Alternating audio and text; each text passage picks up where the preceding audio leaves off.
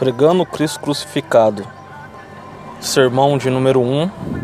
Sermão pregado na noite de 20 de agosto de 2019.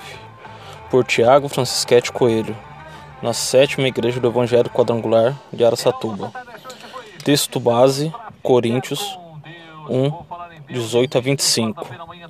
Introdução.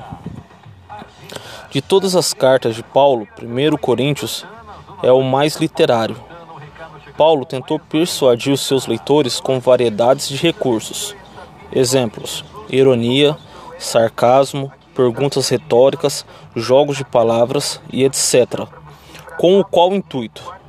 Ele queria comunicar aos coríntios a necessidade de acertar, aceitar a autoridade do Senhor Jesus sobre suas vidas, pois na época os gregos se pautavam na sabedoria em seus filósofos, e os judeus em sinais, como Moisés já havia feito, Elias e outros profetas. Pois diziam os judeus: Moisés fez milagres. Se vemos que se fazem milagres, então creremos. Mas se colocarmos tudo isso para os dias de hoje, como estamos, será que cremos no Cristo só que vemos só se vermos milagres?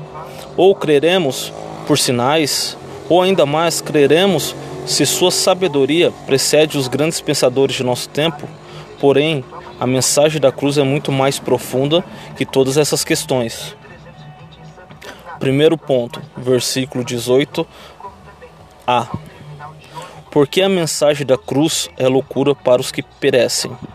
Vemos Paulo ilustrar aqui neste ponto que para a sabedoria humana a mensagem da cruz é loucura. Se não entendermos a mensagem da cruz, nunca conseguiremos entender a Deus, pois tudo que os profetas da primeira aliança disseram e fizeram se remete a esse exato momento da história, a cruz. Pois sem ela nada haveria, nada seria feito por Deus. Porque tudo que foi profetizado desde a queda do homem no Éden é guiado para a cruz.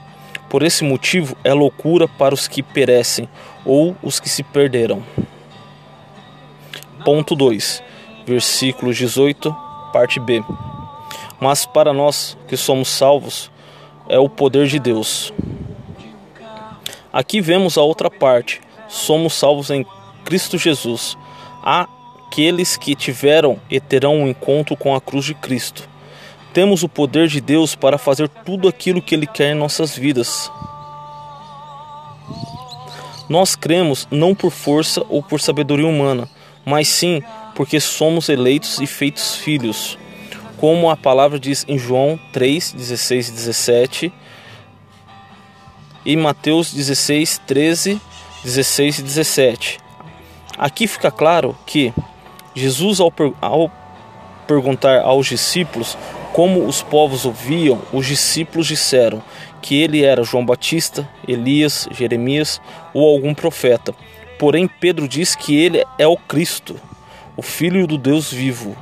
Jesus lhe disse que não foi por carne e nem sangue que ele havia compreendido como o, o Cristo, mas sim pela revelação do Pai que estás no céu. Portanto, nós cremos na mensagem da cruz não por nós mesmos, mas pela revelação do Pai. Terceiro ponto, versículo 20, 23. Mas nós pregamos a Cristo crucificado, que é a pedra de tropeço para os judeus e para os gregos loucura. Porque hoje, porque hoje em dia é de suma importância pregar o Cristo crucificado?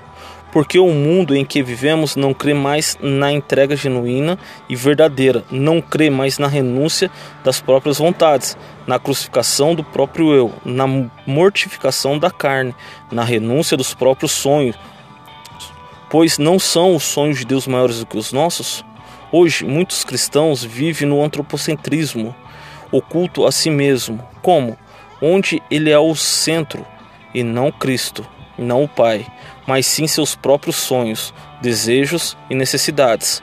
O culto é direcionado para o seu próprio eu. A mensagem da cruz, como Paulo diz, ela é pedra de tropeço e loucura, porque ela confronta tudo. Ela nos ensina que Deus Pai nos ama incondicionalmente. Ele entregou seu próprio filho por nós. Ele nos ensina que devemos olhar para Deus acima de tudo. Ela nos ensina a nos mortificarmos dos nossos pecados, desejos, vontades, pois por ele somos salvos, porque ali Cristo morreu por nós. Final e reflexão. Quando olhamos para a cruz, vemos o amor de Deus. Todas as vezes que olhamos para a cruz, passamos a nos render e temer ao único imutável Deus. Pois em nós mesmos caminhamos a passos largos para o inferno, mas pela mensagem da cruz, pelo Cristo crucificado, nós temos vida eterna e plena. Entregue-se a Ele e humilhe-se diante de Deus, pois um coração contrito Ele não rejeita. Quer ser feliz? Crucifique-se e deixe Deus te ressuscitar. Referência em Mateus 16, versículos 24 e 25. Então olhe para Ele, olhe para Ele agora, que o Espírito Santo os habite para olhar e viver. Por Jesus Cristo, nosso, nosso Senhor. Amém.